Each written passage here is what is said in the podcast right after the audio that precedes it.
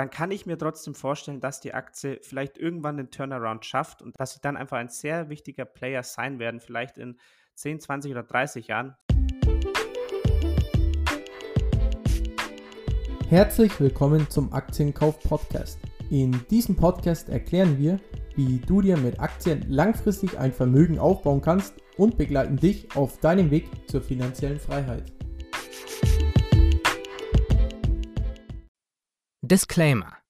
Das alles, worüber hier heute gesprochen wird, ist nur die persönliche Meinung der Moderatoren. Es ist keine Anlageberatung und auch keine Kaufempfehlung. Hi und herzlich willkommen zu einer neuen Aktienkauf-Podcast-Folge. Hier sind wieder der Sevi und ich, der René, am Start. Ja, heute haben wir ein ganz besonderes Thema für euch aufbereitet, beziehungsweise ganz viele Themen, denn wir haben uns gedacht, komm, wir möchten mal eine QA-Podcast-Folge machen, äh, wo ihr uns auf Instagram Fragen stellen konntet, die wir heute auch hier im Podcast bearbeiten. Sebi, dann würde ich doch gleich mal sagen, starten wir direkt rein in die Podcast-Episode mit der ersten Frage von einem unserer Zuhörer und zwar, welche Branche findet ihr aktuell am unbeachtetsten? Also, welche Branche wird aktuell von der Börse, den Privatanlegern und Magazinen am wenigsten betrachtet? Ja, das ist auf jeden Fall schon mal eine super spannende Frage für den Einstieg, glaube ich. Ähm, ist, glaube ich, vielleicht auch gar nicht so einfach zu beachten oder zu, äh, zu beantworten, weil man ja, man müsste ja quasi immer alles im Blick haben, wer worüber berichtet oder so. Aber ich glaube, was man definitiv ausschließen kann, was es nicht ist, was definitiv nicht unbeachtet ist derzeit, ist das ganze Thema rund um KI, Technologie etc. Also ich glaube, die fliegt schon mal raus. Ich habe so ein bisschen nachgedacht ähm, und ich bin so auf zwei Dinge gekommen. Also was finde ich derzeit einfach kaum ähm, beachtet wird, vielleicht auch zu Recht beachtet wird, weil es einfach langweilig ist, ist das ganze Thema Lebensmittelbranche. Ich glaube, da sind wir beide große Fans davon. Und das ist für mich so ein Thema, das ist einfach ein No-Brainer, den es auch, egal ob sich jetzt KI in welchen Bereichen durchsetzt, die braucht man einfach. Die braucht man auch noch in 10 Jahren, die braucht man auch noch in 50 Jahren, die braucht man auch noch in 100 Jahren. Und hier, glaube ich, wird gerade gar kein Augenmerk drauf gelegt. Ich würde deswegen jetzt nicht sagen, wenn man sich mal die großen Lebensmittelunternehmen anschaut, dass die jetzt extrem günstig bewertet sind. Aber ich glaube, ähm, vielleicht, wenn weiterhin diese KI, ja, dieses KI-Spiel weiter getrieben wird, vielleicht findet man dann irgendwann mal in der näheren Vergangenheit so den ein oder anderen Schnapper, denn ich glaube, und sowas wird ja auch immer vergessen, klar, KI ähm, oder ja, ich sage jetzt einfach KI da profitieren natürlich viele Technologieunternehmen davon. Da profitiert vielleicht Nvidia davon, Apple oder was auch immer. Aber man vergisst, glaube ich, auch schnell, dass ganz, ganz viele andere Branchen oder fast alle Branchen davon äh, profitieren werden. Vielleicht im Lebensmittelunternehmen bei, bei dem Prozess zur Zubereitung von Lebensmitteln, vielleicht Lebensmittelmärkte später mal, dass man viel, viel weniger Lebensmittel wegschmeißen muss und dadurch viel geringere Kosten hat und so weiter. Also ich glaube, das ist ein Bereich, den ich ähm, super interessant finde, der einfach sehr, sehr wenig beachtet wird und anderes Thema noch, das glaube ich auch, das ist vielleicht ein bisschen riskanter, aber ich würde noch die Kryptobranche mit reinnehmen, weil das ist natürlich ein ganz klassisches Thema. Wenn es schlecht läuft, schaut fast keiner drauf. Wenn es gut läuft, dann schaut jeder drauf und dann möchte jeder mit dabei sein. Das ist ein Bereich, wo man vielleicht als etwas mutigerer Anleger, als natürlich auch sehr informierter Anleger, mit vielleicht eben, ja, so, einen, so eine Möglichkeit, wirklich gute Rendite mitzunehmen, aber natürlich auch mit dem, mit dem Risiko, wenn es gar nichts wird in die Richtung, wie auch immer, ähm, Geld zu verlieren. Aber ich glaube, da liegt derzeit sehr, sehr wenig Fokus drauf, rund um das Thema Bitcoin beispielsweise. Ähm, das wären jetzt zwei, zwei so Sachen, die mir hier eingefallen wären. Ja, Sibi, auf jeden Fall spannender Punkt jetzt mit Kryptowährungen. Den habe ich mir gar nicht hier notiert. Aber ähm, sehe ich auch ein bisschen so wie du, ähm, dass gerade sehr viel Aufmerksamkeit in Sachen ähm, Kryptowährungen jetzt gerade raus aus dem Markt ist. Und ich sag mal so, es gibt ja auch auf Coinbase mittlerweile äh, die Möglichkeit, Sparpläne auf Kryptowährungen zu machen. Beispielsweise, dass man sagt, ey komm, ähm, 50 Euro monatlich gehen in Bitcoin rein. Das könnte sich eventuell lohnen. Man weiß es letzten Endes nicht, ob es sich jetzt langfristig durchsetzt, aber wir wissen alle, dass der Bitcoin ähm, viel weiter unten steht, als es vor noch eineinhalb Jahren der Fall war. Ähm, wir sind uns auf jeden Fall auch noch einig, dass ähm, in Sachen KI, künstliche Intelligenz, ähm, hier auf jeden Fall keine Unterbewertung ähm, stattfindet. Überall wird gerade ähm, davon berichtet und es sind gerade schon sehr viele Informationen in die ähm, Aktienkurse mit eingepreist. Deswegen halten wir uns auch hier etwas fern äh, von den ganzen künstlichen Intelligenz-Aktien. ich muss auch ehrlich gesagt jetzt zugestehen, hier in dem Podcast, ich habe jetzt diese Woche meine Adobe-Aktien verkauft. Die sind nämlich so enorm enorm gut gelaufen. Also seit Kauf oder seitdem wir eigentlich unsere Aktienanalyse gemacht haben, die war vor drei, vier Monaten ist die Aktie um 60 Prozent gestiegen und ich dachte mir auch so, ey, komm, innerhalb von diesem Zeitraum werden jetzt kaum die ähm, Zahlen von Adobe auch um 60 Prozent äh, innerer Wert gestiegen sein. Und äh, Adobe, da konnte man jetzt zum Glück noch äh, den Hype ein bisschen mitnehmen um die künstliche Intelligenz bei der ganzen Fotobearbeitung und jetzt auch, wie sie gestern, vorgestern die Quartalszahlen bekannt gegeben haben, ähm, kam natürlich auch wieder das Thema künstliche Intelligenz auf. Und ich denke auch langfristig wird Adobe gut aufgestellt sein. Aber ich dachte mir, hey, aktuell KGV von weit über 30 bis 40 das ist einfach keine faire Bewertung mehr. Ähm, schön, dass ich mit dabei war. Es ist meine Schnellschiff-Dickschiff-Strategie ähm, und ich kann jetzt einfach mein Geld wieder in einen ähm, dicken Dividenden-ETF umparken und habe damit eine gute Rendite mitgenommen. Also ähm, letzten Endes ähm, bin ich hier jetzt mal rausgegangen. Aber würde ich jetzt nicht sagen, dass man unbedingt die Aktie verkaufen müsste. Für meine Strategie ist es jetzt auf jeden Fall aufgegangen. Und wo ich vielleicht noch ähm, ein, zwei Branchen notiert habe, wo vielleicht eine leichte Unterbewertung sein könnte, beziehungsweise bei der einen Branche muss ich sagen, ist eigentlich immer so ein bisschen eine Unterbewertung da oder die wird eigentlich immer ein bisschen ähm, äh, vernachlässigt und das ist die Tabakindustrie. Ähm, auch wenn man sich mal die einzelnen Unternehmen anschaut, beispielsweise Altria, das KGV ist weit unter 10 und die Dividendenrendite beträgt 9%. Oder auch Imperial Brands, das KGV ist sogar unter 7 und die Dividendenrendite beträgt 8%. Und wenn man mal ein bisschen zusammenrechnet bei der Dividendenrendite zum Vergleich zum Investment, ich glaube, das müsste dann nur acht Jahre circa dauern, dann hat man sein Investment anhand von der Dividende schon wieder raus und der Rest ist dann letzten Endes Bonus.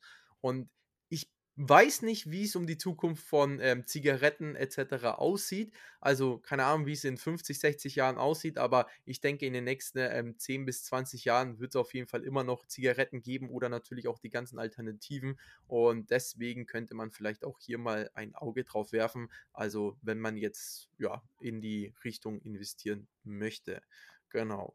So viel zu der ersten Frage. Sebi, gehen wir doch mal zur nächsten Frage. Wie hoch ist dein Anteil an ETS in deinem Depot? Ähm, das ist tatsächlich eine Frage, die habe ich tatsächlich übersehen, wie ich die Fragen angeschaut habe. Deswegen kann ich es jetzt gerade gar nicht äh, mit einer konkreten, ganz richtigen Prozentzahl sagen. Da müsste ich erst mal jetzt noch nachrechnen. Aber ich meine, es müssten so circa ganz grob geschätzt so zwischen 35 und 50 Prozent sein, würde ich sagen. Vielleicht wird es den einen oder anderen überraschen, dass es doch so wenig ist, in Anführungszeichen, weil wir immer sagen, oder weil ich zumindest auch immer sage, dass der größte Anteil von meinem Geld in ETF steckt und auch langfristig in ETF stecken soll.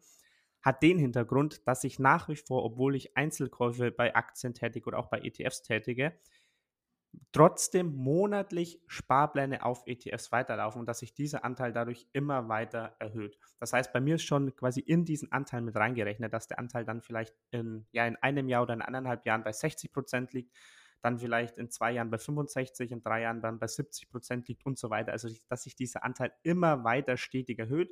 Dann wird er vielleicht mal wieder so ein bisschen reduziert, weil ich zum Beispiel eine Einzelaktie wie neulich Danaher dazu kaufe. Ähm, aber eben langfristig baut sich dieser Anteil an ETFs immer weiter aus und ich würde jetzt mal sagen, gerade eben liegt der eben so ganz grob bei 40 Prozent, steigt aber wirklich für Monat für Monat weiter meistens, weil wirklich jeden Monat wieder neues Geld in diese ETFs fließt. Wie sieht es bei dir aus, René?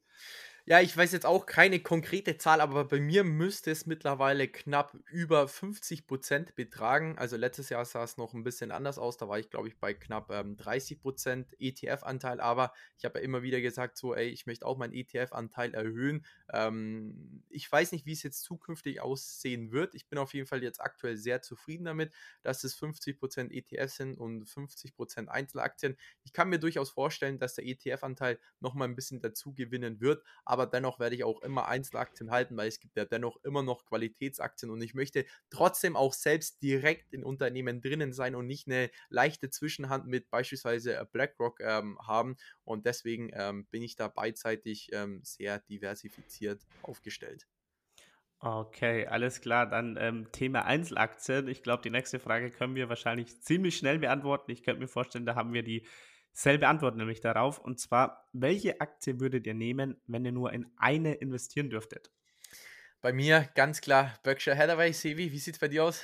Ich schließe mich da an. Ähm, ich glaube, dazu gibt es auch gar nicht groß viel zu sagen. Ist wie ein eigener ETF, hat über die letzten Jahrzehnte bewiesen, was es für eine bombenstarke Aktie ist. Ähm, ist vielleicht eine langweilige Antwort, aber ich glaube in diesem Fall wirklich eine der besten Antworten, die man einfach geben kann. Alright, dann kommen wir zur nächsten Hörerfrage und zwar: Reinvestiert ihr eure Dividenden immer oder gönnt ihr euch mal was? Sevi, wie sieht es da bei dir aus?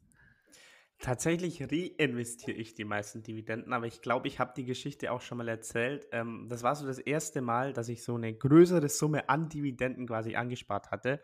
Und davon habe ich mir tatsächlich ja, wenn man so will, in übertragenen Sinne einen Urlaub geleistet. Und zwar bin ich dafür ein paar Tage nach Amsterdam gefahren und habe das Airbnb in Amsterdam, wenn man so will, mit den Dividenden bezahlt. Und das war für mich einfach so ein, ja, wie so ein Meilenstein, der mich unglaublich glücklich gemacht hat und der mir auch das erste Mal so gezeigt hat, was möglich ist, wenn man einfach nur mal ein paar Jahre mit dabei bleibt und auch ähm, ja, auf irgendwas hinarbeitet, auch wenn man vielleicht am Anfang nur ein paar Cent Dividende bekommt, dann sind es ein paar Euro, dann vielleicht ein paar 10 Euro das baut sich einfach nach und nach auf. Und ähm, vielleicht, wieso ich noch gesagt habe, im übertragenen Sinne, also ich habe es nicht so gemacht, dass ich das Geld von meinem Re Verrechnungskonto dann auf mein Sparkassenkonto überwiesen habe und davon dann das Airbnb gezahlt habe, sondern ich habe das Airbnb quasi bezahlt mit dem Wissen, okay, ich nehme das Geld jetzt, weil ich es auf meinem Verrechnungskonto sowieso noch liegen habe. Genau deswegen eben, wie ich gesagt habe, so im übertragenen Sinne. Und es war aber einfach, wie ich auch schon gesagt habe, es war wie so ein, ja, wie so ein Meilenstein, der mich unglaublich glücklich gemacht hat, dass das überhaupt möglich war. Und deswegen würde ich die Frage so beantworten, ja, ich habe mir definitiv auch schon mal in der Vergangenheit was davon gegönnt. Und ich glaube, das ist auch überhaupt nicht verwerflich und kann, glaube ich, auch jeder machen weil es einfach unfassbar motiviert, auch weiterhin am Ball zu bleiben und weiterhin bereit zu sein, vielleicht auch einen größeren Anteil von seinem Geld zu investieren ähm, und vielleicht dafür in der Gegenwart auf was zu verzichten, um dann eben im Nachhinein wieder mehr Dividenden zurückzubekommen. Ja, sehe ich auf jeden Fall auch total legitim. Ich meine, wenn man ja eh schon in Dividendenaktien oder in ausschüttende ETS investiert, dann weiß man natürlich auch, ey, ich bekomme hier meinen Cashflow. Genauso wie Leute auch ähm, vielleicht in Wohnungen investieren, damit sie natürlich auch ihre Mieterträge bekommen. So ist es natürlich auch vollkommen okay, ähm, die Dividenden dann ähm, für den Lebensunterhalt oder für weitere Ausgaben wie zum Beispiel Urlaube zu verwenden. Also bei mir ist es so wie bei dir, Sebi, ich würde mal sagen, sehr indirekt. Wenn ich dann mal wieder eine schöne Dividende bekomme oder sich eine schöne Dividende über die letzten Monate angesammelt habe, dann denke ich mir auch so, hey cool, für das Geld könnte ich beispielsweise beispielsweise jetzt in den Urlaub fahren, aber dann nehme ich letzten Endes nicht das Geld, was bei mir auf dem Broker ist, sondern was ich durch meine anderen Einkommensquellen bzw. von den Gehältern habe und fahre dafür vielleicht ein oder zweimal mehr dieses Jahr dann auch in den Urlaub. Und ich merke es auch, ähm, zum Beispiel dieses Jahr war ich jetzt auch mal wieder ein, zweimal mehr unterwegs als letztes Jahr ohne dass ich direkt an meine Dividenden rangegangen bin. Aber langfristig ist natürlich auch das Ziel, dass man sagt, hey, vielleicht kann man dann irgendwann mal in 20, 30 Jahren schon teilweise von den Dividenden leben und dann ist natürlich ähm, völlig okay, dass man dann ähm, direkt ähm, ja, die Dividenden angreift, solange man nicht vielleicht seine Aktienpositionen dafür auflöst. Yes, klingt auf jeden Fall gut und sehe ich, wie gesagt, absolut genauso. Dann, René, wieder eine Frage, die man wahrscheinlich äh, relativ schnell beantworten kann. Und zwar, wie lange investiert ihr schon? Ich glaube, angefangen hat es 2017 oder 2018. Sebi, wie sah es bei dir aus? Ich war auf jeden Fall ein bisschen früher als du, glaube ich, dran. Ja, du warst ein ähm, bisschen früher dran als ich und hast mich dann eben belehrt im Laufe der Zeit, ähm, etwas später, sodass ich dann auch zum Investieren gekommen bin. Ähm, ich meine auch, es müssten bei mir so ungefähr sieben Jahre sein. Sechseinhalb, sieben Jahre meine ich. Ähm, ich bin jetzt 26, es müsste so mit 19 gewesen sein. Ich, ich, hm. ich kann es auch nicht mehr 100% sagen, aber irgend sowas um den Dreh. Ähm, genau, also ich würde jetzt mal so grob sagen, sechs, sieben Jahre müssen es bei mir sein. Und deine erste Aktie war Alibaba damals, richtig? Genau, dann können wir die Frage auch gleich noch aufgreifen, weil das hat auch immer gefragt. Eure erste Einzelaktie und Zeitpunkt des Kaufs und Performance seitdem. Also ich habe das Investieren eben nicht angefangen mit Alibaba, sondern das Investieren habe ich angefangen mit Dekafonds bei der Sparkasse. Beziehungsweise dazu muss man ja sagen, da habe ich schon investiert und du hast mich dann eben belehrt, dass ich nicht in diese Dekafonds investieren sollte. Also ich war so ganz klassisch der Fondssparer bei der Sparkasse eben. Und die erste Einzelaktie war dann tatsächlich Alibaba ähm, und es wurde ja gefragt, ähm, Zeitpunkt des Kaufs und Performance. Zeitpunkt kann ich auch wirklich nicht mehr ganz genau sagen. Das müsste dann eben auch so vor sechs bis fünf Jahren gewesen sein, sowas um den Dreh. Und ich weiß noch, ich habe damals 1000 Euro investiert. Mhm. Ähm, die Aktie hat sich auch ziemlich gut entwickelt. Also es war so das erste, sage ich mal, auch gut angesparte Geld von meinem dualen Studium damals. Ähm, hat sich dann schnell mit 100% entwickelt, dass ich bei 2000 Euro stand, habe mich natürlich super gefreut, ähm, aber die ganzen China-Aktien haben natürlich dann wieder nachgelassen und dann habe ich die Aktie vor, ich weiß es gar nicht, ich, das mit der Zeit ist immer so schwer einzuschätzen, aber so vor zwei Jahren oder so wieder abgestoßen, weil ich einfach gesagt habe, okay, damals hatte ich eigentlich noch gar keine Ahnung, was das Investieren angeht. Ich hatte gar keine Ahnung über China und alles drum und dran. Und ich mittlerweile habe ich gesagt, okay, diesen Bereich möchte ich mit Einzelaktien nicht mehr im Depot haben. Deswegen habe ich die Aktie auch eben wieder verkauft. Und eben mein Kaufgrund waren damals eben nämlich auch gar nicht unbedingt, ja, gut begründet, sage ich mal, sondern das war dann in einer der ersten Vorlesungen, ähm, die ich an der Uni hatte, in dem eben Professor Alibaba vorgestellt hat, das Unternehmen, und ich kannte das Unternehmen gar nicht. Und er hat vorgestellt, wie Alibaba eben damals schon künstliche Intelligenz einsetzt im Lager, um alles effizienter zu machen, etc. Und das fand ich einfach so cool, dass ich mir eben dachte, okay, ich kaufe mir als erste Aktie einfach Alibaba-Aktien, was jetzt auch nicht ganz so gewöhnlich ist, was sich eben auch erstmal ganz gut entwickelt hat, ähm, aber dann eben wieder auch sehr, sehr ähm, zurückgekommen ist, die Aktie. Ich habe sie deswegen derzeit nicht mehr im Depot. Ähm, ja, Sibi, ähm, du hast jetzt gerade ähm, zwei ähm, interessante Stichpunkte genannt, einmal KI und einmal China. Wenn wir nochmal zur ersten Frage zurückgehen, welche Branchen ähm, oder welche Sektoren gerade etwas ungeachtet von der Börse sind, würde ich trotzdem auch noch ähm, China mit reinwerfen. Ich habe gerade auch noch ein sehr spannendes Buch über AI, also künstliche Intelligenz, durchgelesen und der Autor ist der Ex- Google China CEO und er hat wirklich sehr stark von der Entwicklung der künstlichen Intelligenz ähm, geschwärmt, was da, äh, also wie, wie fortschrittlich da letzten Endes China ist, auch im Vergleich zu Amerika. Und deswegen kann ich mir echt vorstellen, dass ähm, China über die nächsten fünf bis zehn Jahre auf jeden Fall noch echt spannend werden kann. Man muss natürlich auch mit den Risiken leben können, wenn man in China investiert. Aber aktuell, man sieht, die Kurse sind schon sehr weit eingebrochen. Das heißt, es sind schon sehr schlechte Zeiten mit eingebrochen eingepreist, aber ich denke, langfristig könnte es sich in China auch gut auszahlen. Und ähm, dann ganz kurz auch noch zu meiner Antwort, was meine erste Aktie war. Die war damals Snapchat. Ich weiß nicht, ob ihr noch äh, Snapchat äh, auf eurem Handy habt, ähm, die Social Media App. Damals auch ähm, komplett ohne Wissen reingegangen. Ich habe nur den Chart gesehen und habe gesehen, ey, die Aktie fällt, das heißt, der muss auch wieder steigen. Und ja, letzten Endes habe ich hier ein bisschen Geld verbrannt. Ich glaube, das waren damals ähm, knapp 1000 Euro, die, die ich investiert habe. Und ich habe sie, glaube ich, mit einem 20 bis 30 Prozent äh, Verlust verkauft, weil, wie ich danach verstanden habe, wie man Aktien bewertet, habe ich gesehen, ey, das macht ja eigentlich gar keinen Sinn, da rein zu investieren. Und ich war selbst kein äh, Snapchat-Nutzer, ähm, deswegen, ähm, ja, bin ich hier ein bisschen auf die Schnauze gefallen. Aber gut, äh, so ist es eben. Deswegen investieren wir ja jetzt umso erfolgreicher. Und ähm, genau, so viel auf jeden Fall dazu. Vielleicht, um da auch nochmal einzuhaken, ich glaube, das ist auch so ein bisschen was, was uns ja auch irgendwo würde ich schon sagen, so ein bisschen antreibt oder was auch so ein bisschen unsere Passion ist oder was wir auch eben mitgeben wollen. Weil wenn man sich vorstellt, okay, wir hätten uns damals schon mehr informiert, man muss ja auch dazu sagen, klar, vor, also ist jetzt nicht so lange her, sechs, sieben Jahre, aber trotzdem gab es jetzt noch nicht so krass das Angebot mit YouTube, Podcasts, Instagram und so. Klar, da ist mittlerweile auch viel Müll mit dabei und vieles doppelt sich vielleicht, aber man kommt eigentlich gar nicht mehr um die Informationen drumherum. Und das war vor sieben Jahren, würde ich sagen, noch nicht so. Da gab es dann vielleicht Aktien mit Kopf auf YouTube und Finanzfluss, aber dann wurde es schon wirklich mau danach. Ähm, und wenn ich jetzt eben mich vielleicht damals noch mehr hätte informieren können und dann eben diese 1000 Euro damals nicht in Alibaba gesteckt hätte, ähm, wo ich dann kurzfristig dachte, okay, ich bin der geilste Investor aller Zeiten, aber im Endeffekt war es dann trotzdem nichts, ähm, sondern diese 1000 Euro einfach damals schon verstanden hätte, okay, das Beste wäre jetzt eigentlich in den ETF. Klar, die Informationen gab es damals auch schon, aber jetzt noch nicht so eindringlich wie heutzutage, würde ich sagen.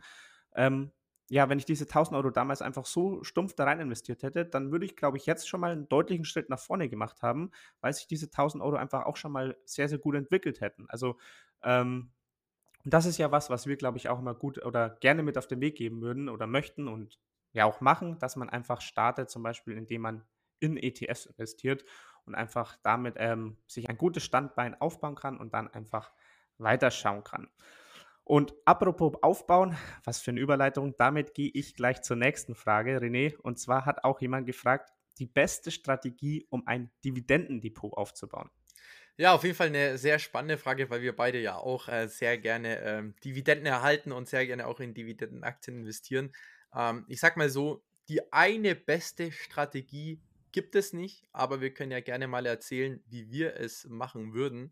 Ähm, und muss auch gleich mal feststellen, Dividende bedeutet auf jeden Fall für mich planbarer Cashflow. Und das sind nicht nur Aktien, sondern können auch ausschüttende ETFs sein. Und eben für Leute, die keine große Lust haben, einzelne Unternehmen zu analysieren, rate ich ganz einfach breit gestreute ETFs, die ausschüttend sind, beispielsweise einen ausschüttenden MSCI World oder FTSE All World und nicht zu vergessen den Vanguard High Dividend ETF mit einer Dividendenrendite von aktuell knapp 3,7%. So kann man sich auf jeden Fall auch sehr einfach ein Dividendendepot aufbauen. Heißt aber nicht, dass es ein Entweder-Oder-Spiel ist, weil ich meine, man kann einerseits Dividendenaktien, aber auch einen ausschüttenden ETF oder mehrere ausschüttende ETFs im Portfolio haben. Und wenn wir jetzt zu Dividendenaktien gehen, bei Dividendenaktien würde ich mir erstmal eine Liste mit allen Dividendenaristokraten und Königen aus dem Internet ziehen, um mir einen ersten Überblick zu verschaffen, welche Unternehmen ich da alles kenne und von welchen Unternehmen ich selbst Produkte konsumiere.